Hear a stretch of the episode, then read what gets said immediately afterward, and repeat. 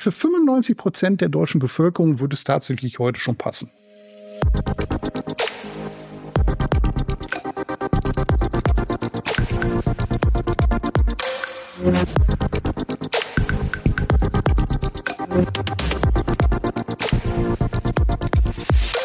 Mein Name ist Derek Winke und ich begrüße euch hier wieder bei einer weiteren Episode des Autokontext Podcasts. Heute mit einem Gast, heute mit Christian Thelen. Christian ist Elektromobilitätsberater und ich wette mit euch, das interessiert euch. Warum? Das Thema ist allseits allgegenwärtig, so könnte man es vielleicht sagen. Und eigentlich sind die Dinge, die Christian macht, klassische Aufgaben, zumindest nach meinem Verständnis, klassische Aufgaben eines Autohauses beziehungsweise eines Autoverkäufers im Autohaus. Nur viele Verkäufer machen das noch nicht. Ich sage noch extra dazu, denn ich glaube, wir sind auf dem Weg in die Elektromobilität, ob uns das nun gefällt oder nicht und ob wir das schön finden oder nicht. Ich bin davon überzeugt, es wird kommen. Ich bin nicht davon überzeugt, dass man jetzt Verbrennerfahrer zwingen muss, mit allen möglichen Dingen von ihren Fahrzeugen umzusteigen. Das mal gleich vorne weggeschoben. Aber ich bin der Meinung, dem Thema Elektromobilität müssen wir uns stärker widmen, wenn wir dann dafür auch noch mehr Kunden begeistern wollen. Und begeistern heißt in diesem Fall, wir wollen ja Kunden für die Zukunft haben, auch im Autohaus, auch im Service und so weiter. Und wir wollen ja noch weiter Autos verkaufen. Und da gehe ich davon aus, dass wir in den nächsten Jahren natürlich Zug um Zug eine Umstellung haben werden. Es werden weniger Verbrenner verkauft und es werden eben mehr Elektrofahrzeuge verkauft. Oder wenn man verkaufen auch unter vermieten, verabonnieren, verließen oder verfinanzieren verstehen möchte, dann denke ich, ist das eher der Weg. Doch zurück zu Christian. Christian ist äh, ein alter Haudegen, hätte ich bald gesagt. Ähm, Christian ähm, macht viele Jahre schon Training. Er hat das für viele Jahre rund um den Volkswagen-Konzern oder die Volkswagen AG gemacht, hat das für BMW gemacht, für den Land Rover-Bereich und ähm, war auch ein paar Jahre in England, ähm, war viele Jahre in München bei BMW und hat dort das gesamte Handelstraining auch mit aufgebaut. Und ähm, ja, Christian hat sich dann irgendwann selbstständig gemacht vor einiger Zeit äh, rund um das Thema Elektromobilität. Und wir wollen einfach mal darüber sprechen, was hat ihn da so angetrieben, was macht ihn aus, wer ist er, warum steht er zu dem Thema und, und, und. Also der, die ganze Folge ist über eine Stunde lang, zieht sich also einen Moment. Ähm, ich bin aber der Meinung, äh, dass man das heutzutage durchaus machen kann. Ich halte nichts davon, Folgen jetzt immer wieder einzukürzen und dann auf drei Folgen aufzuteilen sondern lass uns da einfach eine Folge draus machen. Und wenn du heute nur eine halbe Stunde Zeit hast, dann machst du danach Pause und machst dann einfach morgen oder wann auch immer weiter. In dem Sinne, bleib dran, freu dich auf Christian Thelen rund um das Thema Elektromobilität. Auch da geht's nichts äh, Besseres. Heute ist der Petrolhead halt elektrifiziert. Ja, und ganz ehrlich, vor ein paar Jahren mit dem Elva auf der Strecke habe ich Gas gegeben und dann ging voran ohne Ende, durchgängig bis 250, wenn man mochte und darüber hinaus. Das schaffst du heute äh, mit einem Elektroauto. Zumindest für ein paar Minuten. Für ein paar Minuten. ja, schneller, weil das nächste Auto hält dich schneller wieder auf. Ja, weil du gar keine Chancen mehr hast, wirklich tatsächlich konstant äh, hohe Geschwindigkeiten zu fahren. Und wenn du mal daran Spaß hast, ja gut, dann musst du halt nach einer Stunde auch wieder äh, nachladen. Ne? Das ist dann halt so. Ne? Wobei man sagen muss, wenn ich so einen, so einen 911 habe, vielleicht so ein GT2 RS oder das wäre ja schon was ganz, ganz Feines oder GT3 RS oder sowas. Wenn du ja mindestens, ne? ja, genau. Nur, nur, dass du dann an der Tankstelle wahrscheinlich auch schneller fertig bist. Gegebenenfalls, ja, wenn du äh, nicht wie ich auch mal eine Pipi-Pause einlegen ja. muss. Oder, oder, oder wenn du die Gelegenheit nicht am besten gleich noch nutzt und sagst, naja, dann gehe ich bei der, ich, ich kühl gleich mal runter, so wie mein Auto, ne? Das könnte ich dann auch tun, ne? Ja, und die äh, Pumpe mal wieder in einen, in einen normalen Gang bringen kannst, ne? Weil durch Adrenalin dich äh, halt noch ähm, ja so hochgepumpt hast, ne? Ja, klar. Ähm, wenn du heute ein Auto ganz normal im, im Straßenverkehr äh, bewegst, gibt's für mich heute überhaupt gar keinen Grund mehr, äh, einen Verbrenner tatsächlich zu nutzen. Ne? Es sei denn, man hat vielleicht irgendwie ein, ein altes Schätzchen, an dem man hängt oder ähm, hat noch ein älteres Auto und überlegt sich, ja, will ich jetzt wechseln auf E-Mobilität? Für den einen oder anderen ist das vielleicht auch nichts. Ist ja mhm. völlig okay. Mhm. Ne? Mhm. Nur wenn ich denke, ich will heute ein neues Fahrzeug kaufen, ähm, habe ein ordentliches Einkommen und äh, denke vielleicht an den Mercedes, BMW, Audi und, und Co. Mhm. Ja? dann ist tatsächlich für mich auch kein Grund mehr, tatsächlich zu einem Verbrenner zu greifen, sondern dann kann ich auch ein Elektroauto fahren. Und in einem, wir haben selbst einen, einen Daily Driver, das ist unser Polestar, das funktioniert mega. Ne? Und äh, meine Frau pendelt äh, nach Düsseldorf äh, hin und zurück. Das ist echt easy. Äh, klar, bei uns natürlich auch ein Stück weit Idealzustand, weil wir zu Hause laden können. Das ist äh, prima. Ehrlich gesagt, mittlerweile ist, sind die Ladestationen aber auch hier in meiner Stadt so weit ausgebaut, dass ich auch problemlos äh, auf die öffentliche Ladeinfrastruktur zurückgreifen kann. Also was ich zum Beispiel häufig mache, ich, wenn ich im Baumarkt bin, äh, da ist eine MBW Ladepark äh, da kann ich mein Auto anschließen. In 20 Minuten, eine halbe Stunde spätestens ist die Kiste wieder voll. Das ist genau die Zeit, die ich äh, auch in so einem Baumarkt brauche. Mhm. Ne? Mhm. Äh, jetzt bin ich natürlich nicht jede Woche in einem Baumarkt. Ne? Aber ich sag mal so, die Zug um Zug wird es immer mehr ausgebaut und auch immer mehr Orte finden sich, äh, wo ich mein Fahrzeug relativ schnell nachladen kann oder eben über Nacht, mhm. über eine Wechsel, über den Wechselstrom. Ja. Also ich bin ja auch Elektromobilist seit drei Jahren, so wie du. Ne? Du bist, glaube ich, sogar noch länger, wenn ich das so mitkriege. Ähm, und äh, bei mir ist es ja auch so eine Mischung aus Kurzstrecke und Langstrecke. Da ist ja immer beides dabei, auch teilweise international. Wenn wir in Urlaub fahren nach Italien, in Toskana, weiß der Teufel wo, da wird's dann hier und da schon mal spannend, das muss man auch sagen. Ja? Also nicht, nicht nur spannend, weil es unter Strom steht, sondern eben spannend, weil, ähm, ja, genau, Ladestation am Ende eines Dorfs, äh, Sonntagnachmittag, da gibt's nichts weiter außer dieser einen Ladesäule. Ähm, da gibt's auch kein Dach und wenn du dann bei 35 Grad in der Sonne stehst, da weißt du auch, was die Stunde geschlagen hat. Ne? Also so, so Auswüchse gibt's natürlich, ist jetzt aber auch nicht der Regelfall, muss man sagen. Aber grundsätzlich gebe ich dir recht. Ne? Also ähm, man kann sich schon darauf einstellen, das geht schon wenn man denn möchte. Aber ich bin auch der Meinung, es ist, Stand heute jedenfalls, denke ich, ist das nichts für jeden. Das muss man einfach so sehen. Ähm, Leute, die, keine Ahnung, extrem viel Hänger fahren, ne, als Beispiel, ähm, ein Pkw-Anhänger oder sowas hinten dran haben, ja, da kann es schon mal eckig werden. Da glaube ich, da wäre es noch mit Vorsicht zu genießen. Oder ich hatte neulich einen Handwerker bei mir zu Hause, einen Elektriker. Der hat äh, einen kleinen Elektrikerbetrieb mit drei äh, Transportern. Einer ist ein, also zwei Mercedes äh, Vito mit, mit Diesel und ein ein Mercedes Vito Elektrik. So, und der sagt mir zum Beispiel, im Grunde funktioniert das für ihn mit dem Elektrofahrzeug, aber er hat immer wieder Situationen, wo es eben nicht geht. Äh, er kommt vom Einsatz zurück, das Ding ist leer, hat ja auch nicht allzu viel Reichweite, muss man dazu sagen, aber es ist leer. So sagt er, das Auto kann ich jetzt für Notdienst zum Beispiel überhaupt nicht nutzen, weil wenn ich dann einen Anruf kriege und sage, hey, hier, keine Ahnung, hier brennt gerade die Hütte, hätte ich bald gesagt, oder mein Zähler fällt aus, oder, oder, oder, und ich habe einen Notdiensteinsatz, ja, da kann ich mich auf das Auto nicht verlassen, das funktioniert nicht. Ähm, oder ich muss dann erst äh, teilweise ähm, ähm, zusehen, dass ich mein ganzes Werkzeuggedöns aus dem einen Auto wieder in das andere Räume, damit ich mit dem nächsten Auto losfahren kann. Ist ihm einfach als noch zu unflexibel. Nichtsdestotrotz, er hat so ein Ding und im Grunde kommt er damit klar auf den allermeisten Einsätzen. Aber es gibt eben auch immer wieder so grenzwertige Sachen, die, die du dann erst merkst, wenn du in der Situation bist, ne? Die, die, die eben auch nicht alltägliche Situationen sind, muss man ja ehrlich zugeben, aber sie passieren halt, ne? Du siehst halt, dass auch immer wieder immer mehr ich sag mal, große Flotten auf, ähm, wenn du also im Nutzfahrzeug oder im Transporterbereich äh, äh, bist, äh, halt ihre Fahrzeuge tatsächlich auch auf Elektro umstellen. Ne? Also Amazon war jetzt vor kurzem in den Medien äh, mit ihren äh, neuen Flotten. Ähm, Flaschenpost habe ich gehört. Gen genau, die Flaschenpost, die wir selber nutzen, wo ich gerade sagen, ähm, stellen äh, komplett um ähm, das, das sagt ja, dass es auch funktioniert. Also auch für größere Unternehmen in ihren großen Flotten, dass das nicht für jedes Profil oder für jede Anwendung funktioniert, ist ja auch klar. Dafür sind wir auch noch, ich sag mal, zu sehr am Anfang auch noch, dass es wirklich für jeden alle 100 Prozent passt. Nee, tut es nicht. Mhm. Ne? Und ich bin auch sicher, für den einen oder anderen Außendienstler, der wirklich in seinem Auto lebt, ist das vielleicht auch noch nix. Ne? Da habe ich neulich einen an der Tanke erlebt, der fuhr ein i7. Da habe ich erst gedacht, das wäre ein Elektro, die Elektro-Version. Nee, war eine ganz, ganz seltene Diesel-Variante. Mhm. Ja, und da habe ich ihn gefragt, ist es ein, Ele nee, ist ein Diesel? Aha, guck dich ihn, äh, guck dich ihn an. Ich sag, ähm, warum jetzt kein Elektro? Ja, sagte, ich fahre 20, 30.000 Kilometer alle zwei Monate. Ja, sag ich, ja, okay für solche, ich sag mal, Ausschläge passt Extre extreme Sachen, ne? extreme ne? Sachen passt es eben nicht. Hm. Ne?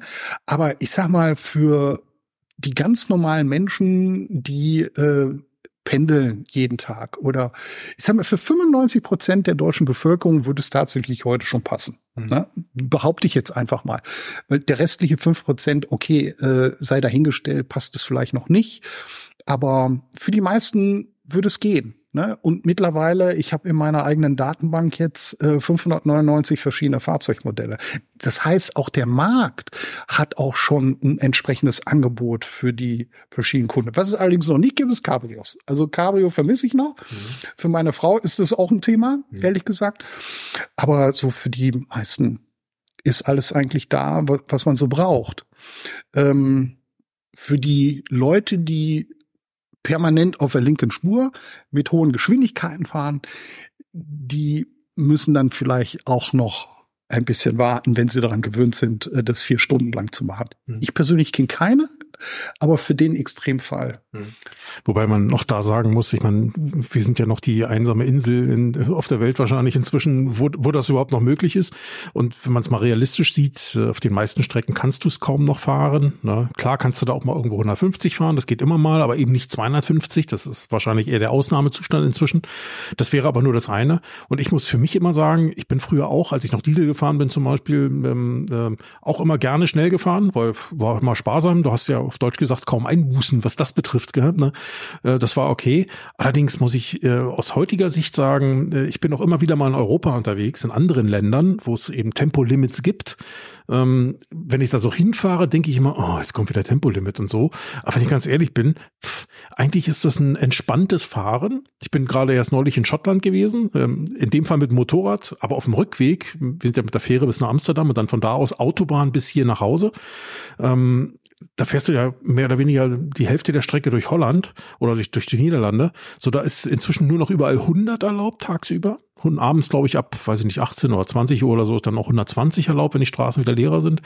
So, der Großteil, der wirklich der absolute Großteil der Leute hält sich auch an diese 100. Das heißt, du schwimmst einfach auf dieser Welle mit ähm, was sehr entspannt ist. Klar kann das auch manchmal langweilig sein, aber im Grunde sehr entspannt ist, weil du hast nicht dieses ständige schnell langsam, schnell langsam, schnell langsam, also dieses Beschleunigen, Bremsen, Beschleunigen, Bremsen, was ja doch eher das Anstrengende eigentlich auch ist. Klar, für viele ist es auch das Faszinierende, gerade das Beschleunigen, aber ähm, das ist ja auch anstrengend irgendwann, ne? weil du musst dich immer wieder konzentrieren, auf deinen Vordermann achten und so. Und ich sag mal, dieses Mitschwimmen im Strom, ähm, das ist schon irgendwo relativ spannend. Spannend ist es vor allen Dingen dann auch, sobald du über die Grenze bist also von Holland wieder zurück nach Deutschland kommst, da geht sofort die Heizerei los und die Lichthupen und die Blinker und ich weiß nicht, was da noch alles rumkraucht. Ähm, das, das merkst du sofort. Und was mir auch äh, aufgefallen ist, äh, muss man auch dazu sagen, was vielleicht auch beim Tempolimit mal nicht vergessen werden sollte, ich finde, wir haben in Deutschland so extrem viel Lkw-Verkehr auf den Straßen, äh, was die Sache, egal ob auf zweispurig oder dreispurig, auch nicht einfacher macht. Ähm, und was ja auch zu diesem schnell, langsam, schnell, langsam führt, weil sobald ein Lkw links rüber zieht, auch, auch wenn es nur die Mittelspur ist, dann fahren die auf einer mittleren Spur alle nach links und ruckzuck geht die Bremserei auf der linken Spur los. Und ich finde, das ähm, so viel Lkw-Verkehr finde ich hast du im Ausland nicht, das ist das eine. Aber selbst da, wo du ihn hast, läuft es entspannter, weil du eben diesen Flow hast auf der Straße und das eben nicht so extrem immer mit diesem, da muss, da muss die linke Spur jetzt wieder total abbremsen und dann hast du der Letzte, der an der Schlange steht, der fährt dann noch 30, ne? Das hast du da, glaube ich, so nicht. Also sehr angenehm, äh, was ich sehr angenehm empfunden habe, ist, äh, wenn du durch Frankreich fährst, mhm. weil da ist es nicht ganz so langsam wie in Holland oder Belgien. Da hast du 130, 140. Das ist für mich eine ganz angenehme Geschwindigkeit. Und wenn man sie so konstant auch durchziehen kann und eben nicht so im durchgängig dichten Verkehr fahren muss, mhm. dann hast du auch hohe Durchschnittsgeschwindigkeiten, dann jenseits der 100 Stundenkilometer und bist dann tatsächlich auch relativ schnell äh, vor Ort. Ähm, wie in England zum Beispiel, äh, da sind die äh, Geschwindigkeiten auf 70 Meilen in, in der Stunde limitiert. Äh, da brauchst du dann mal ein bisschen länger, aber auch da war das äh, Mitschwimmen und äh, immer dieses angenehme Gleiten auf der Autobahn ohne diese äh, nervösen ähm, links in dem Falle Rechtsfahrer. Ja, ne? genau. ne? ähm, habe ich auch als angenehm empfunden. Mhm. Und äh, in England habe ich ähm, zwei Jahre Plug-ins gefahren. Klar, ihr habt für BMW gearbeitet. Ne? Mhm. Entweder hast du, also wenn du Elektroauto fahren wolltest, gab es Plug-ins oder es gab den i3. Ich bin häufig äh, Plug-ins gefahren. Und da und das ist die, die eine der wenigen Ausnahmen gewesen, hat dieses Profil auch immer wieder perfekt gepasst. Weil du eben mit 70 Meilen relativ langsam unterwegs warst, mhm. habe ich es tatsächlich immer geschafft, morgens ähm, in die Firma tatsächlich elektrisch hinzufahren, in der Firma aufzuladen und abends wieder zurückzufahren. Und wenn ich mal längere Fahrten hatte äh, über Land, äh, dann habe ich den Verbrennungsmotor mitgenutzt. Also da hat es äh, tatsächlich äh, was gebracht. Ähm, am Ende muss man sagen, ähm, Plugins waren für mich immer so Transformationsfahrzeuge. Ne? Und ähm, das ist weder Fisch noch Fleisch, weil du im Grunde kaufst du dir ja die das Schlechte von beiden irgendwie ein, weil du hast irgendwie einen, kleineren Motor, ähm, der, weil er mehr schleppen muss, dann am Ende auch noch mehr verbraucht, weil auch mehr Gewicht irgendwie, dann hast du eine kleine Batterie mit einer etwas geringeren Reichweite und auch nicht so die Leistung wie äh, selbst in der Summe dann zusammen. Äh, das ist für mich äh, eigentlich äh, nicht so mhm. die Lösung gewesen. Aber es beruhigt natürlich viele Menschen, weil sie wissen, naja, ich Gott, ich äh, im Zweifel könnte ich noch. Im Zweifel komme ich noch weiter und äh, ich muss mir keine Sorgen machen. Also ist es so ein Transformationsfahrzeug, äh, meinetwegen äh, okay. Ich persönlich fahre es dann seitdem auch nicht mehr, weil ich denke, ähm, du kommst heute mit einem rein batterieelektrischen Fahrzeug auch ganz gut zurecht. Du fährst ja selber rein. Mhm. Ich, äh, ja. ja, wie gesagt, also ich bin äh, auch viel unterwegs mit dem Wagen, auch oft Langstrecke, also lange Strecken, was weiß ich, von, von ich wohne ja im Messerwald, also so halber Weg zwischen Frankfurt und Köln, bis nach München, bis nach Hamburg oder bis nach Berlin hoch oder sowas. Oder eben, wie gesagt, runter bis nach Italien. Äh, so Touren haben wir ja auch gemacht. Und ähm, ich muss dazu sagen, ich habe jetzt einen neuen, ich bin, also ein neues, ein anderes Elektroauto mit dem, den ich vorher hatte. Der war technologisch technologisch noch aus 2018. Ähm, das heißt, der hat zum Beispiel zu Hause an der Wallbox nur einphasig geladen mit einem 90 Kilowattstunden Akku. Ich habe neulich dran gehängt, da war er fast leer. Ähm, da standen 58 Stunden auf der Anzeige, die er bräuchte, bis er wieder voll ist. Ja, also so viel mal dazu. Ähm, den neuen, den ich jetzt habe, der lädt dreiphasig. Der, dessen Akku ist nur 8 Kilowattstunden kleiner. Der hat jetzt 82 kW, der andere hatte 90. Ähm, der lädt dann bis morgens um halb acht ist der fertig, ja, wenn du dann abends nach Hause kommst. Also der lädt über Nacht voll. Das ist schon mal ein ganz anderer Sprung. Ähm, von daher ist das auch völlig okay, ne? das funktioniert. Die Eigenschaften beim Laden sind das eigentlich. Ich finde auch, der neue lädt schneller unterwegs. Also an den, an den Schnellladesäulen ist der schneller, beständiger unterwegs. Du bist also schneller wieder ähm, auf Zack sozusagen. Und was noch äh, entscheidend für mich ist, er ist viel effizienter. Bei dem anderen vorher, der hat einen Durchschnittsverbrauch äh, gehabt, so ich glaube von 28 Kilowattstunden, was schon ziemlich viel ist, finde ich. Und ich bin jetzt auch nicht der, der nur heizt oder so. Ne? Also Tempomat 130, lass ihn laufen. Das war eigentlich immer so der Standard. Aber war ein großes, schweres Auto, 400 PS so ist das eben, ne? Also irgendein Tribut musste halt zollen.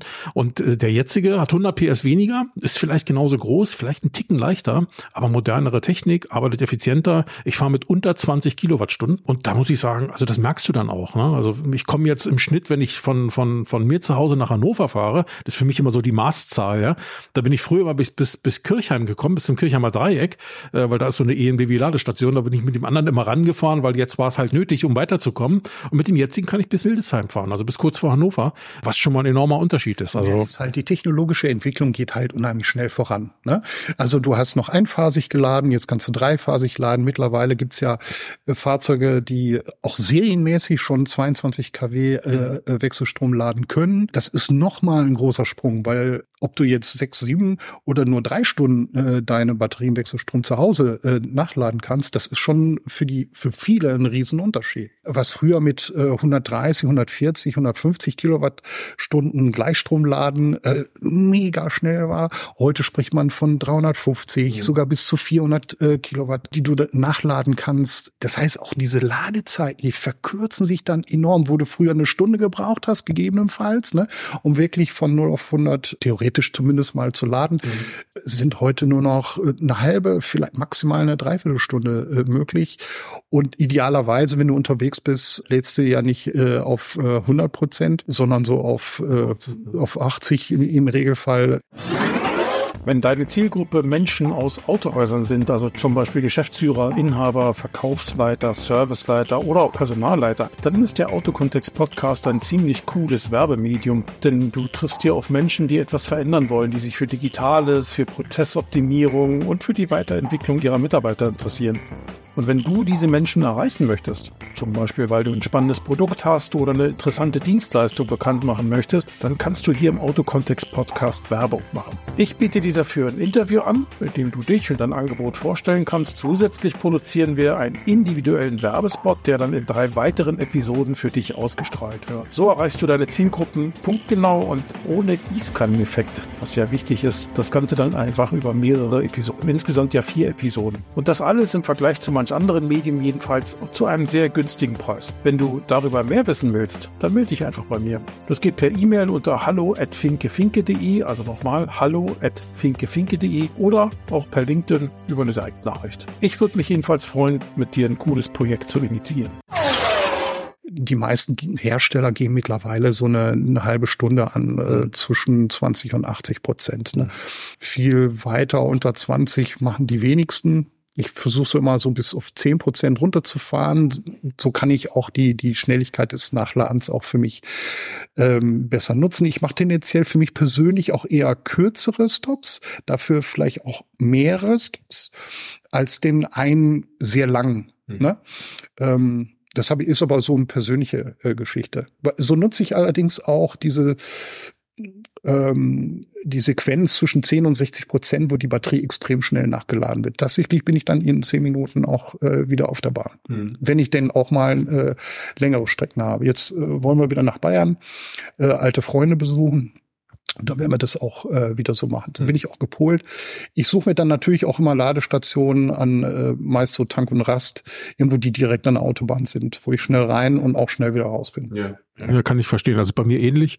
Also ich bin jetzt auch keiner, der von der Autobahn runterfährt und da nur weil da hinten ist noch, äh, da zahle ich 10 Cent weniger oder so. Habe ich früher beim Tanken allerdings auch nie so gemacht. Ne? Also Tanken von Strom, von, von, von Benzin, äh, da habe ich dann auch, weil da war mir einfach wichtiger voranzukommen und weiterzukommen und fertig. Ne? Das ist dann Wobei einfach so. Das ist ja auch das Schöne in der Immobilität.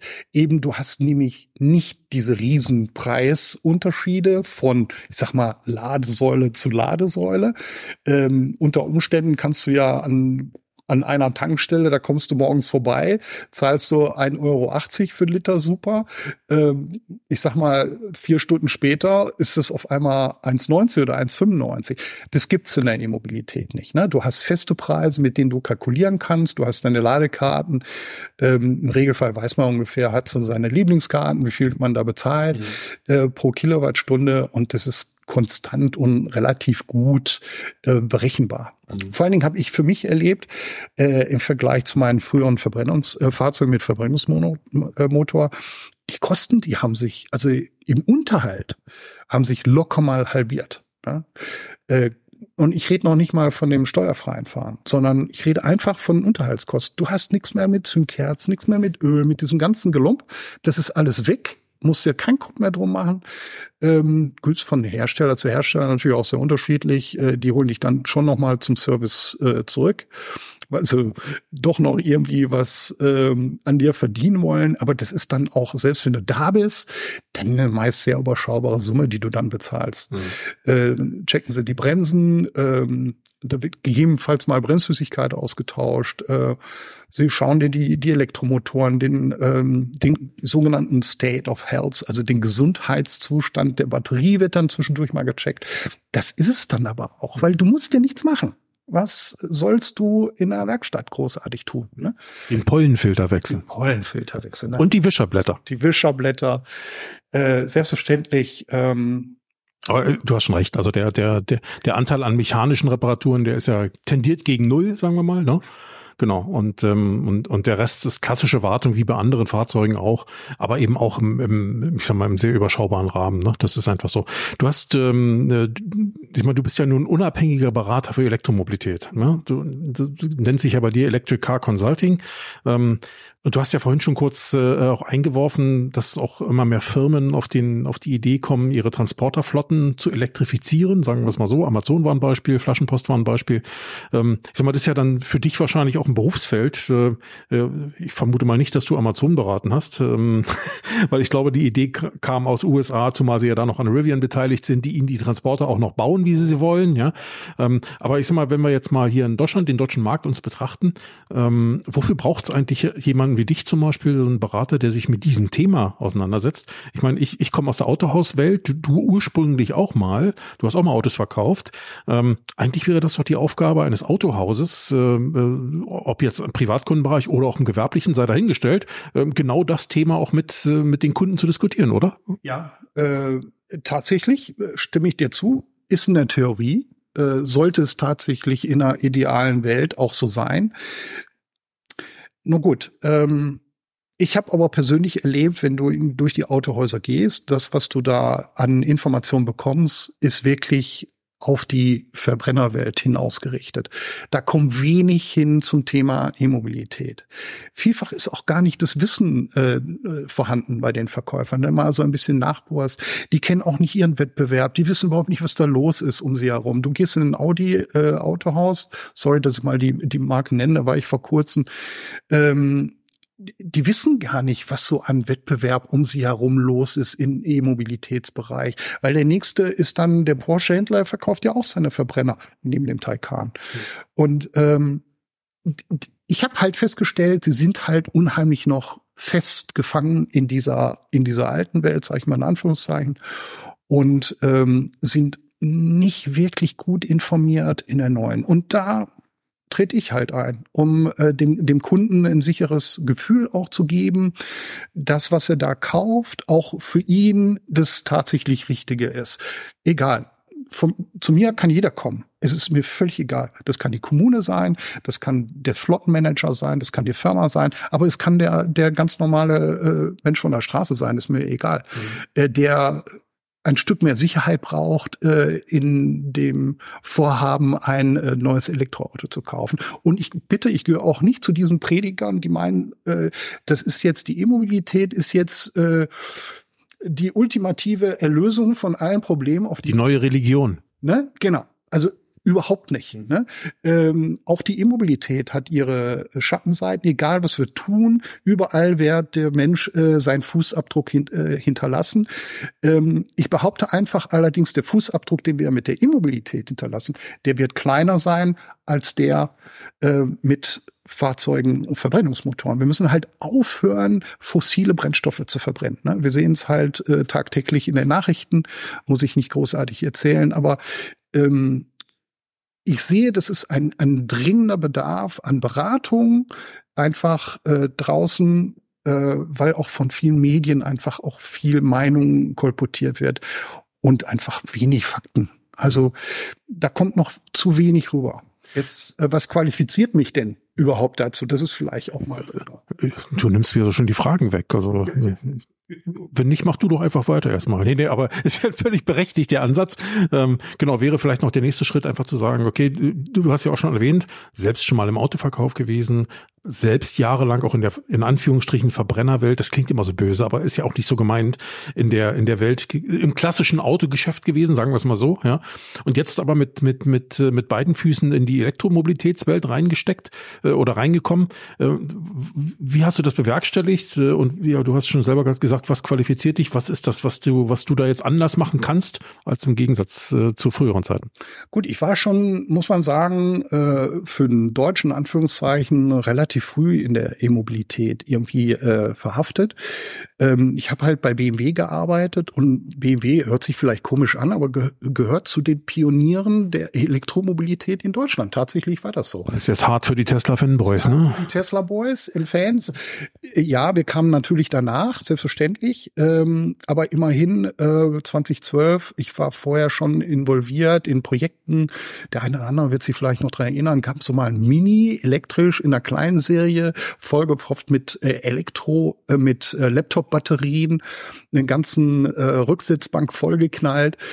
Ähm, das waren so die ersten Schritte der Immobilität der BMW äh, AG. Und wir hatten damals halt auch ein, äh, ein großes Team an, an Fachleuten, Experten, die sich in der Immobilität schon gut auskannten. Und da bin ich im Rahmen des Trainingsgeschäfts auch ein Stück weit reingerutscht Und so war ich relativ früh, 2009, 2010 schon äh, damit involviert. Und nun ja, ähm, klar, die BMW AG hat dann äh, im Gegensatz äh, zu den ursprünglichen Plänen äh, tatsächlich nur den i3 und den i8 herausgebracht, wobei der i8 gar kein reines Elektroauto ist. Ja, ähm, der, der hatte so einen Range Extender wie der, wie der Opel Ampera früher.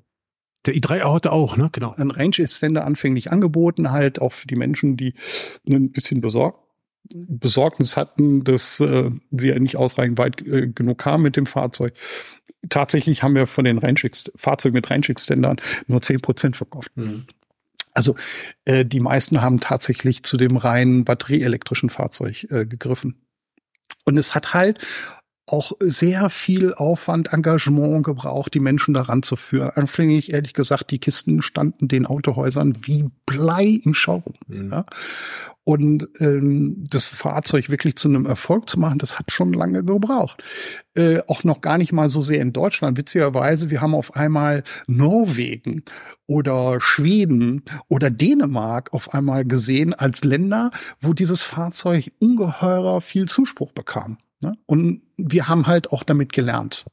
Äh, mittlerweile ist die BMW AG in ihrer sechsten Batteriegeneration. Viele vergessen das einfach auch. Und die Innovationskraft auch äh, deutscher Ingenieure wird viel häufig vergessen. Das ärgert mich auch immer wieder in Nachrichten, wenn wieder Tesla hochgelobt wird. Ja, sie sind Führer, sie sind Weltmarktführer. Modell Y war vor kurzem das meistverkaufte Auto der Welt. Fair enough, ja. Aber die Deutschen können auch was. Und ich äh, bitte das auch nicht zu unterschätzen. Mhm. Ja, da bin ich völlig bei dir. Ich glaube, da, da geht doch noch einiges und äh, ich hoffe mal, dass wir da auch noch einiges sehen werden. Wenn du so in Kundenprojekte reingehst, achso, wir sind jetzt noch nicht bei dem Punkt gewesen, was dich eigentlich qualifiziert. Also gebe ich mal. Das war die BMW i-Geschichte, da war ich äh, sehr intensiv äh, mit ja beschäftigt über laufende Jahre. Und ähm, als ich aus der BMW AG ausgeschieden bin, habe ich gedacht, naja, irgendwie dein dieses berufliche Steckenpferd, was du hattest, ähm, das nochmal als äh, in eine eigene Firma hineinzubringen, war so meine tiefste und feste Überzeugung.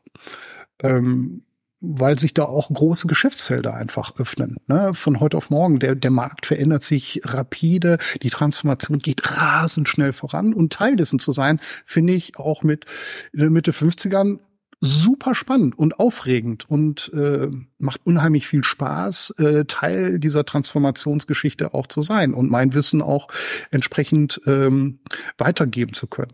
Ich habe dann auch noch ähm, um, um das vielleicht ein Stück weit auch nach außen hin äh, zu kommunizieren, tatsächlich nochmal ähm, eine echte Ausbildung gemacht. Äh, über ein paar Monate. Ich dachte, das bringt dann nochmal den, den faktischen Nachweis darüber, dass du dieses Wissen nicht nur so aus der Erfahrung her hast, sondern das ist auch tatsächlich äh, dem Kunden auch äh, direkt präsentieren kannst. Und zwar habe ich ähm, bei der E-Mobile Akademie in Augsburg, die bietet halt einen Kurs für äh, zertifizierte Berater. Und da machst du halt einen Kurs über mehrere Monate, geht in verschiedenen Modulen und am Ende machst du eine Prüfung für den DEKRA. Ja? Und ähm, das war dann schon eine Aufregung, wieder tatsächlich äh, eine echte Prüfung machen zu müssen. Mhm. 90 Fragen, 90 Minuten, da musstest du das Wissen entsprechend auch sehr schnell abrufen können. Mhm. Und äh, ja, das hat Gott sei Dank äh, gut geklappt. Äh, ich habe mein Zertifikat erhalten und das kriegst, du kriegst aber nicht einfach nur dieses Zertifikat, sondern das hat eine gewisse Laufzeit. Also nur drei Jahre. Und du musst halt auch, dass dir dieses Zertifikat entsprechend verlängert wird äh, der DK äh, den Nachweis führen, dass du regelmäßig dich weitergebildet hast. Mhm. Ja? Ist ja auch spannend. Das heißt, ähm, äh, du hast es zwar einmal gemacht, kannst jetzt wegen mir drei Jahre dann äh, auch in der Praxis damit arbeiten und das noch nutzen, aber nach drei Jahren, wenn du es verlängern willst, dann musst du praktisch ähm, aber nicht nochmal eine Prüfung machen, sondern du musst am Ende auf Deutsch gesagt Nee, nicht normale Prüfung, aber du musst auf Deutsch gesagt belegen, dass du in diesem Job auch irgendwo tätig warst und weitere Erfahrungen gesammelt hast. Ne? Genau. Und äh, auch wirklich echte Kurse belegt habe. Ähm, ja, und das ist halt, äh, das ist natürlich ein schönes Geschäftskonzept auch für die Dekra, selbstverständlich, aber ist auch für mich äh, halt auch eine Beruhigung. Äh, ja, in diesem Alltag geht sowas halt vielleicht auch mal unter, aber du wirst halt auch gezwungen, dich wirklich äh, mindestens mal zwei Tage im Jahr in die Weiterbildung äh, zu setzen. So. Ja, ist ein Geben und ein Nehmen, ne? Noch genau. Ja, also ich finde das fair und das ist okay. Ähm, ich finde das auch eine gute Einrichtung, weil die, die, gerade in dieser Transformationszeit, da passiert unheimlich viel und du musst halt tagtäglich da auch am Ball bleiben, damit du immer die aktuellsten Informationen auch dem Kunden mitgeben kannst und ihn auch richtig informieren kannst. Ne?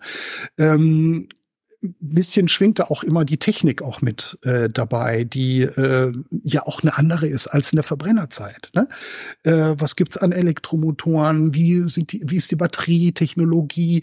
Wie schnell kann ich den tatsächlich laden? All diese Dinge sind ja Fragen, die äh, die Menschen ja auch bewegen. Äh, wie weit komme ich? Meine erste Frage ist immer, wie weit komme ich denn mit dem Auto? naja, ich, meine Antwort ist immer, so weit du willst. Früher, früher war mal die erste Frage, wie schnell ist denn der? Interessiert interessanterweise heute überhaupt keinen mehr. Wenn ich jemand sage, ja, der fährt 250, gucken mich alle im großen Augen an, so what? Ne? Mhm. Nein, tatsächlich ist es heute nicht mehr so relevant. Auch wie viel Leistung hat das Fahrzeug?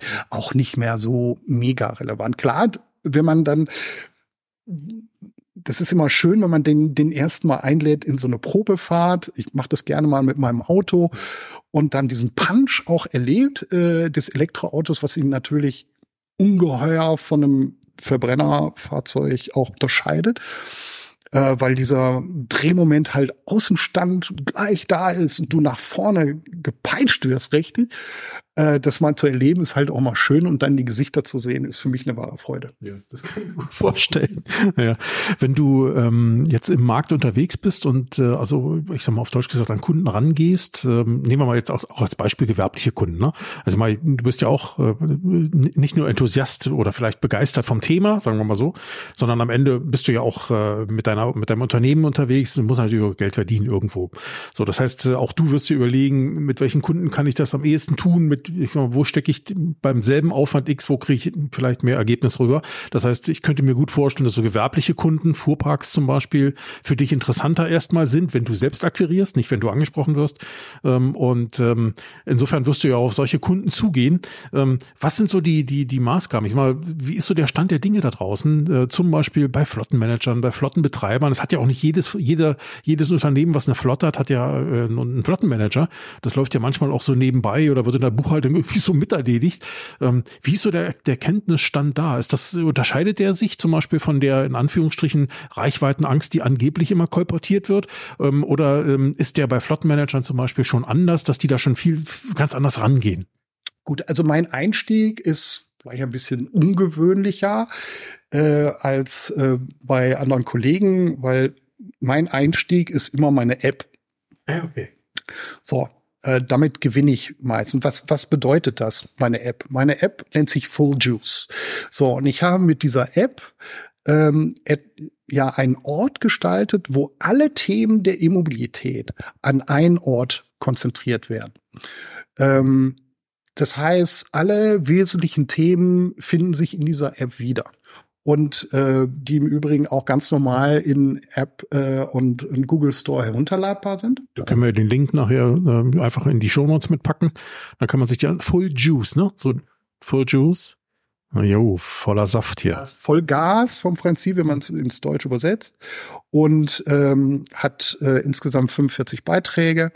Ähm, besonders wertvoll äh, daran, also zusätzlichen Mehrwert habe ich geschaffen durch eine integrierte äh, Datenbank über äh, alle aktuellen Elektrofahrzeuge, die im Markt verfügbar sind oder in kurzer Zeit verfügbar sein werden. Mhm. Das heißt, jeder, der sich irgendwie dafür interessiert, kann durch die Datenbank einfach mal klicken und äh, ja seine Marken, Lieblingsmarken entsprechend filtern oder nach Budget filtern, so wie er gerade möchte. Und dann äh, wirft ihm die, die Datenbank entsprechende Fahrzeuge raus. Und äh, ja, wie gesagt, also mittlerweile, ich würde fast behaupten, es gibt schon fast alles für jeden Geschmack. Noch nicht wirklich ne, zu 100 Prozent, aber mir persönlich fehlen noch Cabrios. ähm, die Anfrage kommen immer wieder von meiner Frau, wann gibt's die denn endlich mal? Äh, das braucht äh, noch so ein bisschen. MG kommt irgendwann äh, mit einem Cabrio raus, äh, Polestar auch, äh, allerdings dann noch mal im, im in, in einer anderen Preisklasse natürlich. Ne? Aber ja, so furchtbar viel äh, gibt's tatsächlich nicht. Aber so ein Rest äh, ist da ganz gut äh, mittlerweile abgedeckt. Das heißt, du gehst, ähm, ich sag mal, wenn, wenn du Kunden ansprichst, dann ist dein, dein, dein Entree, wenn du so möchtest, äh, genau, hey, hey du, bevor wir großartig über irgendwelche Einzelschicksale sprechen, schau doch erstmal da drauf. Genau, und, und verteile es auch, also was ich auch mache, ich äh, individualisiere äh, die App. Ähm, ich, sie kann dann auch äh, für jede Firma so individualisiert werden, dass sie sich da auch selber im Logo und Farben mhm. auch äh, wiederfindet. Mhm. Ne? Aber das machst du zum Beispiel jetzt nur für potenzielle Kunden oder für Kunden? Genau, genau. Jetzt mal ganz überspitzt gefragt, wenn jetzt ein Autohaus kommt, was sehr engagiert ist in dem Bereich, könntest du auch über den Weg mit dir da arbeiten? Absolut, natürlich, selbstverständlich. Ja. Ähm, ich verheimere dann immer so eine Menge an Downloads. Ähm, die Preise sind ja überschaubar. Also das ist jetzt keine großen Reichtümer, die dafür äh, aufgewendet werden müssen.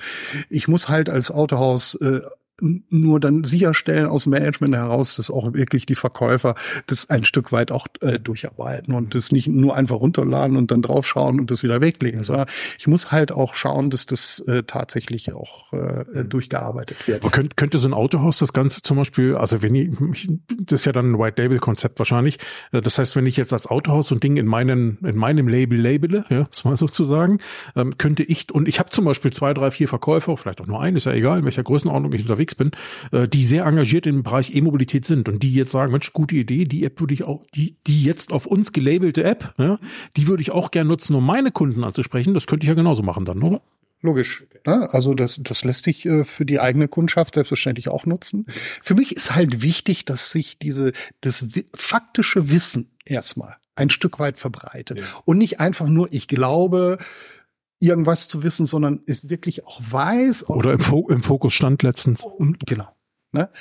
Ähm, und nicht nur im Fokus, sondern auch im Spiegel, in der FAZ und Co. Ne? Da steht halt auch immer wieder viel Meinung, mhm. aber eben wenig Fakten. Und ich habe wirklich versucht, es sachlich und rational äh, möglichst kurz. Ich habe auch nicht lange Texte dort drin, sondern wirklich kurz gefasste einprägsame äh, Texte dort reingebracht, äh, die sich eigentlich so jeder merken kann. Ähm, in der Zukunft werde ich diese App äh, auch noch mit einer KI äh, aufpeppen, so dass die Suche nach bestimmten Themen ein Stück weit äh, leichter wird. Mhm. Also ein bisschen kundenorientierter, wenn man so will, mhm. äh, dass ich nicht zum Beispiel nach Ladepreisen äh, durch die Beiträge klicken muss, sondern ich äh, die KI direkt fragen kann, kannst du mir den Ladepreis vom ENBW aktuell nennen, zum Beispiel. Ja, ne? ja. Und das spockt die dann auch gleich aus. Ja. Das ist äh, allerdings noch in Planung. Aktuell ist sie halt erstmal eine Wissensdatenbank, mhm. das erste. Und zweitens äh, mit einem Added Value von einer äh, Datenbank. So, und das ist gerade für Verkäufer ein riesen Mehrwert. Ne? Ich habe vorhin ja gesagt, es ist schwierig, wenn du ins Autohaus gehst. Der Verkäufer dort kennt seinen Wettbewerb tatsächlich kaum. Ne? Weil er, klar, jetzt kommen viele Fahrzeuge aus China, das das ist halt auch viel an neuen Marken, ne? New, Sika, Ceres und, und, und, und, und. Komm. Na, Namen, die wir, es gibt ja einige Namen, die, die sind schon ein bisschen geläufiger, ne? weil sie schon vielleicht jetzt ein halbes Jahr oder ein Jahr am Markt sind oder noch länger.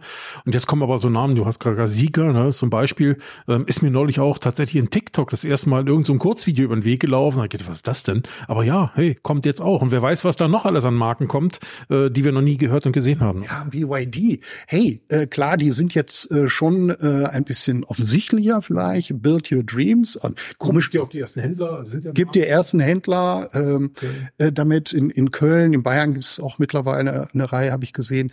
Ähm, aber viele staunen auch darüber. Was ist denn das eigentlich für eine Kiste? Ne? Manchmal, ich werde so ein bisschen an die Anfang 80er Jahre erinnert, wo die ersten japanischen Autos äh, hier bei uns in Deutschland aufgeschlagen sind. Eine ähnliche Situation haben wir mhm. heute auch. Ne? Die haben noch homöopathische Absatzzahlen, aber das, man soll das nicht vertun. Ne? Die, die werden schon noch ordentlich steigen und den Deutschen schon äh, ne, äh, ein Stück äh, Nerven kosten. Ja, aber jeder ist ja willkommen in diesem Wettbewerb. Ne? Also jeder Kunde kann davon ja nur profitieren. Ja. Ne? äh, Wettbewerb lebt das Geschäft und das ist wirklich, gilt bis heute mhm. durchgängig. Wie gehst du dann weiter vor? App ist das eine. Also Kunden, Kunden können sich zum Teil selbst informieren, aber ich denke mal, dein Anspruch ist ja auch selbst da noch ein Stückchen Beratungsleistung reinzubringen, weil sonst äh, nur die App allein ist ja schön. Ähm, wie gehst du da so vor? Ich meine, äh, ist das klassische Bedarfsanalyse oder wie muss ich mir das vorstellen? Also, einfach, im Regelfall geht es ja darum, welche Autos äh, kann ich für meine ähm, Mitarbeiter idealerweise ähm, anschaffen. Äh, häufig geht das aber auch einher mit Ladeinfrastruktur, mhm. weil das, die Autos anschaffen ist eins, aber Idealerweise brauche ich natürlich auch in der Firma eine entsprechende Infrastruktur, äh, die auch äh, mir erlaubt, äh, die Fahrzeuge zu laden. Klar, interessant. Ne? Früher hat keiner dran gedacht, äh, jetzt muss ich aber irgendwie eine Tankstelle auf dem Hof bauen. Äh, heute denkt da jeder dran und äh, ist auch äh, wirklich für viele äh, ja ein super Komfortargument. Ne? Ich muss jetzt nicht mehr zur Tanke rüber, sondern ich lade äh, lad mein Auto äh, irgendwie bei mir unten am Parkplatz auf. Easy. Ne? Ähm, das machen wir natürlich auch. Ne? Mhm. Ähm, und bieten wir auch entsprechend an. Ähm, ja, schon alles Mögliche gemacht. Mhm. Also egal was. Ne? Mhm. Äh, ich habe schon in, in Kraftwerken ähm, Ladeinfrastruktur äh, installiert. Gar nicht so einfach, den Strom da zu kriegen. Ne? Der Witz ist, dass die das gar nicht dürfen. Weil eigentlich könnten sie ihn super äh, für sich nutzen, in der, die dürfen es aber nicht. Die müssen es auch aus dem Netz beziehen. Ne? Genau. das ist der Witz daran. Ja, ja. Also ähm, da können wir im Grunde alles anbieten, mhm. egal was. Ne? Ich äh, bin auch ein super Fan davon, wenn man ein Stück weit so auch ganz moderne Sachen mit reinbringt, wie ähm, wenn man Gleichstromlader zu, installieren will, sie zum Beispiel ähm, mit Akkupuffern äh, zu versehen, so dass ich im Grunde normalen Strom äh, mir ziehen kann oder äh, Solardächer ähm, zu installieren, damit ich ein, ein, Stück weit von dem, was ich ähm, an, äh, an Strom erziehe, das äh, selber auch herstellen kann. Das sind so äh, Dinge, die heute möglich sind. Ne? Mhm. Also tolle Sachen kannst ja. du machen. Ja. ja, ist ein spannendes, ein spannender Ansatz.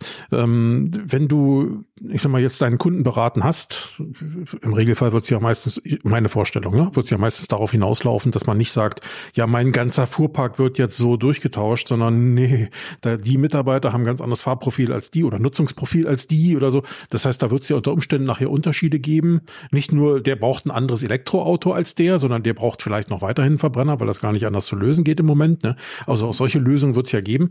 Ähm, aber das, das, ist ja, das ist ja nur der eine Bereich. Wenn du jetzt äh, mit dem Kunden irgendwas äh, aus oder für den Kunden irgendwas ausgearbeitet hast und der, der Kunde sagt, jo, ähm, ähm, äh, hier und da vielleicht noch nachfragen, aber im Grunde passt das für mich so.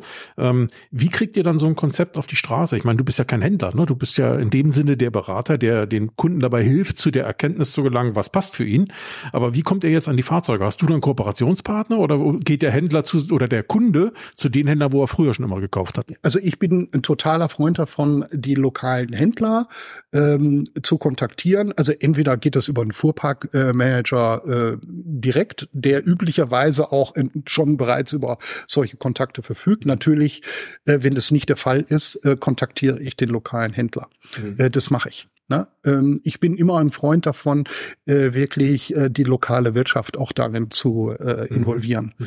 Und ähm, versuche auch entsprechende lokale Kooperationspartner dann für den jeweiligen Kunden zu identifizieren mhm. und für ihn anzusprechen. Im Regelfall ist es kein Ding. Also meist ist es eigentlich nur eine Mail an die Geschäftsleitung und dann ist der äh, Kontakt relativ schnell hergestellt und dann läuft das schon ganz schnell von alleine. Ist ja mal ein klassisches Autohaus, was jetzt, es gibt ja, ich, also ich kenne mindestens einen Händler, der, ich sag mal, ähnlich unterwegs ist wie du, nur ohne App. Ähm, aber ich sag mal, dass die, die Idee dahinter und auch das, was an Beratungsleistung, gerade bei, im gewerblichen Kundenumfeld, äh, Großkunden zum Beispiel eine Rolle spielt, kenne ich mindestens einen, der so aktiv ist. Ähm, die Frage ist ja mal, der, der refinanziert sich natürlich aus dem Verkauf von Fahrzeugen nachher. Das hast du ja in dem Fall nicht. Ähm, also ich sag mal, deine Leistung muss der Kunde dann wahrscheinlich als reine Beratungsleistung oder wird der Kunde als reine Beratungsleistung bezahlen, ne? Ja, okay. Äh, in, in der, ich habe einen ganz normalen Beratungstagessatz. Mhm. Ähm, das ist am Tag unter 1000 Euro. Mhm. Ja, und äh, üblicherweise ist das eigentlich auch, äh, wird das relativ einfach akzeptiert. Da ja. ist jetzt auch, ich mag da auch nicht großartig verhandeln. Ich sag, das ist der, der Satz und das passt eigentlich, mein, mein Tagessatz eigentlich auch ein marktüblicher mhm. Satz. Mhm. Bin da weniger raus, noch weit runter, ja. sondern ähm, passt ganz gut in den Markt. Wie ist das so mit Stromtarifen und so lustigen Sachen? Ich meine, seid ihr da auch in der Beratung drin? Also ich meine, es ist ja nicht nur immer, dass man selbst Ladeinfrastruktur braucht, weil man vielleicht äh, in seiner Firmenzentrale vielleicht ein paar Wallboxen oder wegen mir auch eine Schnellladesäule hat oder so, äh, um den Fuhrpark dort zu laden, sondern äh, wenn ich mir vorstelle, ich habe ein Unternehmen mit Außendienst, die irgendwo sonst wo in Deutschland unterwegs sind, äh, die alle unterschiedliche Fahrprofile haben im Regelfall, aber wahrscheinlich ja doch irgendwo auch öffentlich immer laden müssen, weil sie halt so viel unterwegs sind. Wie, wie macht ihr sowas? Wie gehst du damit? Na gut, also wir haben ja die, ähm, es, es geht also zwei Dinge. Mhm. Ne? Ähm, für den für den Kunden ist ja Strom ein Riesenkostenfaktor. Mhm. Ne? Gut, ich sage natürlich, naja gut, vorher hast du getankt mit deinen Autos, ne? Also da, das heißt, der Kostenfaktor fällt ja jetzt erstmal weg. Und idealerweise sollte natürlich der den Aufwand, den er für Strom hat, deutlich niedriger sein, als er vorher für das Tanken ausgegeben hat. Das ist zumindest immer so meine Zielrichtung. Das heißt, ähm, gut, die meisten sind irgendwo an irgendwelchen Stadtwerken äh, angeschlossen, sind da, haben da normale Stromverträge und versuchen dann über die, äh, die jeweiligen Stadtwerke dann auch ein, ein gutes äh, Ergebnis für den zu, äh, zu finden. Ich persönlich zahle aktuell um die 30 Cent die Kilowattstunde, also hier bei mir zu Hause. Man muss halt immer schauen, ähm, was ist der lokal, also was man als Privatmann tut, macht man als Geschäftsmann ebenfalls. Ne? Ich schaue mir einfach, was habe ich für Stromanbieter vor Ort, wer äh, kann mich äh, günstig mit Strom und das spielt jedes Cent, mhm. ist wichtig. Ne? Weil wenn ich einen Fuhrpark von 100 Autos habe und ich habe einen Verbrauch von 20 äh, Kilowatt die Stunde und äh, ob ich jetzt 30 Cent für die Kilowattstunde äh, bezahle oder 31, 32 Cent, äh, das ist ein Riesenunterschied. Ja, schon ne? der großen Zahl, ne? So einfach ist es. Ne? Ja. Und ähm, ja, das äh, tun wir natürlich auch. Aber, aber nochmal die Frage, wenn ich jetzt, nehmen wir, bleiben wir bei dem Beispiel Außendienst, ja, wenn ich 50 Menschen im Außendienst habe, die in ganz Deutschland unterwegs sind, ähm, da komme ich ja mit meinem Stadtwerk nur in meiner Region weiter. Äh, für die brauche ich natürlich irgendwie eine Lösung, die dann eben auch bundesweit, vielleicht sogar international, aber auf jeden Fall bundesweit trägt. Ähm, da seid ihr da auch in der Beratung oder du dann? Also gut, auch da gibt's ähm, ich sag mal, viele gute Anbieter. Ähm, ich persönlich mit der ADAC E-Charge äh, Card in, in ganz Deutschland äh, gut unterwegs. Du, wie ich verstanden habe, auch. So, ehrlich gesagt, die meisten Außendienste ebenfalls. Mhm. Ähm, es gibt allerdings, ähm, nehmen wir mal an, du hast eine, eine Flottenbestellung bei Mercedes. Mhm. So, da kannst du halt über Mercedes bei den im Ionity Ladenetzwerk mhm. für, ich sag mal, 30 Cent die Kilowattstunde äh, an den Ionity Ladestationen laden. Und das ist natürlich auch ein riesen Kostenvorteil, den ja. du dann hast. Ja. Ne? Ähm, Fisker äh, kommt jetzt mit einem äh, neuen SUV um die Ecke. Die bieten im ersten Jahr kostenfreies Laden an allen Allego-Ladestationen. Das ist ein Knaller. Wenn du, nehmen wir mal an, du hättest tatsächlich einen Außendienst äh, und, und, und stattest dem den Fisker Ocean aus, der hat eine äh, Reichweite WLPT von 707, das muss man sich vorstellen, 707 Kilometer WLPT-Reichweite und der kann im ersten Jahr kostenlos laden. Das ist ein Hammer Kostenvor Kostenvorteil für das Unternehmen. Mhm solch, nach solchen Dingen schaue ich natürlich. Ja, ja, ja, ja. ja cool. Also ähm, Elektromobilität im weitesten Sinne, einerseits äh, was Fahrzeuge und Flottenstruktur betrifft, ähm, dann auch was die, ich sag mal, die Lade, das Laden vor Ort betrifft, aber auch das Laden unterwegs, ja, das sind ja immer die beiden Aspekte. Ähm, eigentlich betrifft das ja jeden von uns, der ein Elektroauto fährt, auch den Privatmenschen, der hat ja genau dieselbe Herausforderung, aber vielleicht nicht immer in der Größenordnung und vielleicht auch, da, da, da ist vielleicht nicht unbedingt immer das eine Cent noch das Entscheidende. Da kommt es manchmal auch mehr auf Bequemlichkeit an. Ähm, und ich glaube, das ist ja auch eine Frage oder ein Thema herausfinden, was für den Kunden das Relevante jetzt ist. Da legt er eher Wert darauf, dass äh, Bequemlichkeit da ist und Komfort oder und Kosten vielleicht oder viel mehr nur Kosten und der Rest ist äh, irrelevant. Ne? Das ist ja auch eine Frage. Bei Bedarfsanalyse findet man das ja raus. Also in, der, in den üblichen, also in, in einem individuellen Fragenkatalog finde ich das heraus. Ja, ja? ja, Ist er eher tatsächlich derjenige, der auf Komfort ist, dem das eigentlich egal ist, wie viel er die, die, die Kilowattstunde dann auch äh, bezahlt? Kenne ich auch genügend. Ja? Mhm. Denen ist das völlig Wurst.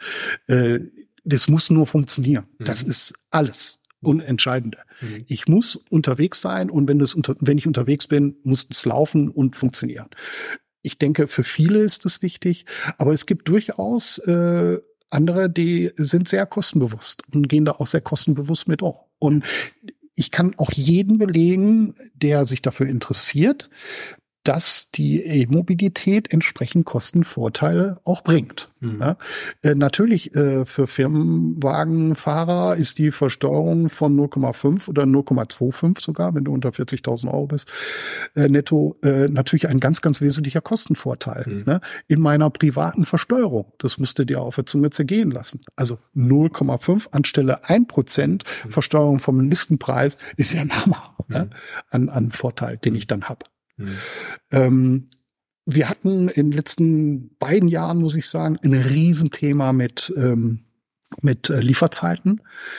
Das ist wesentlich besser geworden. Also da ähm, eigentlich ist es kaum noch ein Thema. Ähm, Schön für die Kunden, ne? Ist aber jetzt leider wieder schlecht für die Autohäuser. Ne? Ist, äh, kein The ja, ja, natürlich, klar. Aber jetzt sind wir halt auch wieder aber in diesen Wettbewerbssituationen. Ist vielleicht auch nicht nur schlecht für die Autohäuser, weil ich mal, diese langen Lieferzeiten waren ja für die Autohäuser nicht gut, muss man ja auch sagen. Was, was mir gerade nur durch den Kopf ging, ist ja, dass jetzt dadurch eben auch wieder Lagerbestände wachsen, die jetzt die letzten zwei Jahre vielleicht nicht mehr so das Thema waren. Also jetzt teilweise wieder eben ganz andere Sorgen mit äh, auf den Hof kommen, die man früher so nicht hatte. Ne? Das war ja eher so mein, mein Gedanke, der mich gerade bewegt hat hier.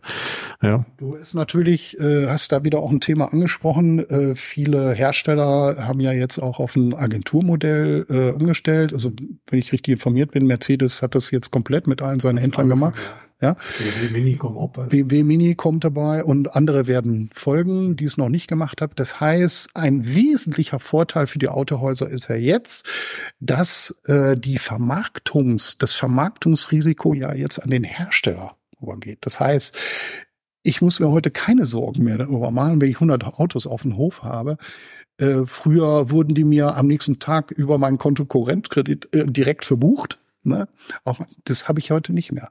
Hab natürlich andere Risiken und ich verdiene natürlich jetzt an den Autos auch nicht mehr äh, das große Geld, sondern kriege nur noch so eine eine Übergabeprovision, ne? Eine Agenturprovision, eine Vermittlungsprovision. Eine Vermittlungsprovision. Ähm, das ist natürlich deutlich weniger als vorher. Ja. Ja gut, da wird noch viel Wasser in den Rhein runterfließen, was das Agenturmodell betrifft. Da wird sich auch vieles noch einpendeln müssen. Ich höre jetzt im Moment gerade schon wieder die großen Aufschreie im Mercedes-Netz. Äh, das ist äh, aus, aus Sicht der Händler, ne, aus Sicht der, der, der, der Handelspartner, dass da vieles noch nicht so funktioniert, wie es sollte. Äh, inklusive der, der Luxuswagenstrategie mit extrem hohen Preisen und wenig Angeboten im unteren Bereich. Da kommt jetzt auch gerade viel. Also das ist sehr viel, auch da wieder Transformationsschmerz, ja, der, der da stattfindet. Bin auch gespannt, wie es da weitergeht ähm, und wie, wie man das alles so lösen wird lösen möchte. Eine Frage noch, du, du stammst ja, oder nicht du stammst, du kommst ja mit deiner beruflichen Vergangenheit ein Stück weit auch aus dem Trainingsbereich. Ähm, hast also auch sehr viel Vertriebstrainings, äh, aber eben auch äh, Produkttrainings wahrscheinlich in der Richtung gemacht. Also äh, weißt ja in etwa auch, wie man bestimmte Dinge, ich sag mal, so erklären kann, damit man sie den Leuten an die Leute bringt.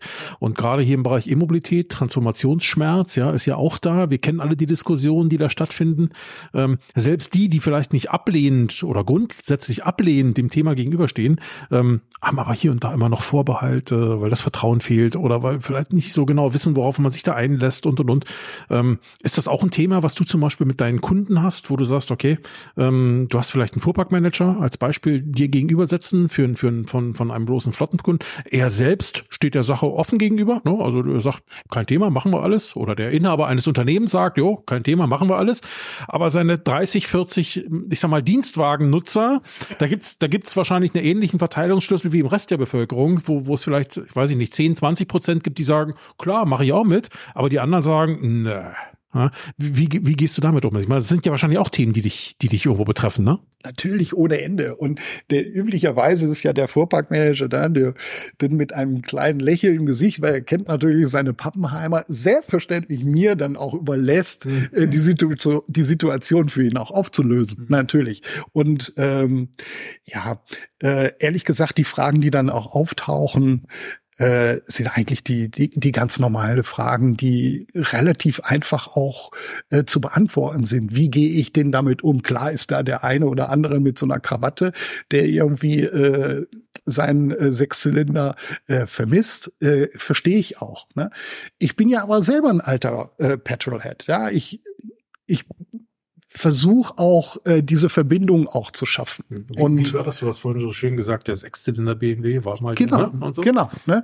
Und ich habe ja großes Verständnis dafür und auch speziell die Deutschen mit dieser 120-jährigen äh, Historie, in Verbindung mit dieser Automobilindustrie, hängen halt auch daran. Ich verstehe das ja und habe das auch lange getan. Ne? Und aber jetzt ist halt Zeit, anders zu denken und neu zu denken. Und das ist spannend und macht Spaß und das ist toll. Ich finde sowas aufregend und versuche das auch in so einer Diskussion auch rüberzubringen. Mhm. Gelingt mir auch nicht immer bei jedem, ne? gebe ich oft zu. Aber bei den meisten, die kommen damit klar. Mhm. Und jeder, der dann noch eine Frage hat, er kommt dann im Nachgang zu mir und fragt mich, ja, was ist das und wie kann ich das machen, jenes und hey, da bin ich da, stehe ich dafür und äh, gibt entsprechend äh, richtige Antworten. Hm. Ja, ich glaube, ist ja, ich mein, man hat es ja in dem Fall zwangsläufig äh, immer mit Menschen zu tun, ne? wie so oft im Vertrieb.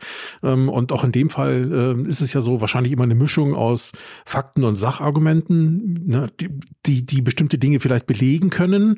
Aber oftmals ist es ja doch das Thema Emotionen, was, äh, was, was viele erstmal abschreckt. Äh, und vielleicht auch noch so ein Punkt, so, so eben auch, boah, ich muss alles Mögliche verändern oder sowas. Also auch dieser, dieser, dieser, ja, ich will nicht sagen Angst vor Veränderung, aber doch so dieser, dieser, ah, dieser vielleicht nicht Wille, äh, dieser Unwille aus einer, aus einer funktionierenden und ja auch durchaus bequemen Situation jetzt plötzlich aussteigen ähm, zu sollen und zu sagen, ich mache das jetzt anders. Ne? Also das ist ja, glaube ich, auch so ein, so, so ein Thema, was im Kopf bei vielen Menschen stattfindet. Außendienstler, das muss man auch verstehen, der hat natürlich eine Aufgabe. So, nehmen wir mal an, er ist im Vertrieb, der muss seine Kunden in, ich sag mal, in einer bestimmten Zeit erreichen, der, der plant halt diese Strecke Strecke und dann muss er halt äh, auch äh, zu einer gewissen Uhrzeit da sein.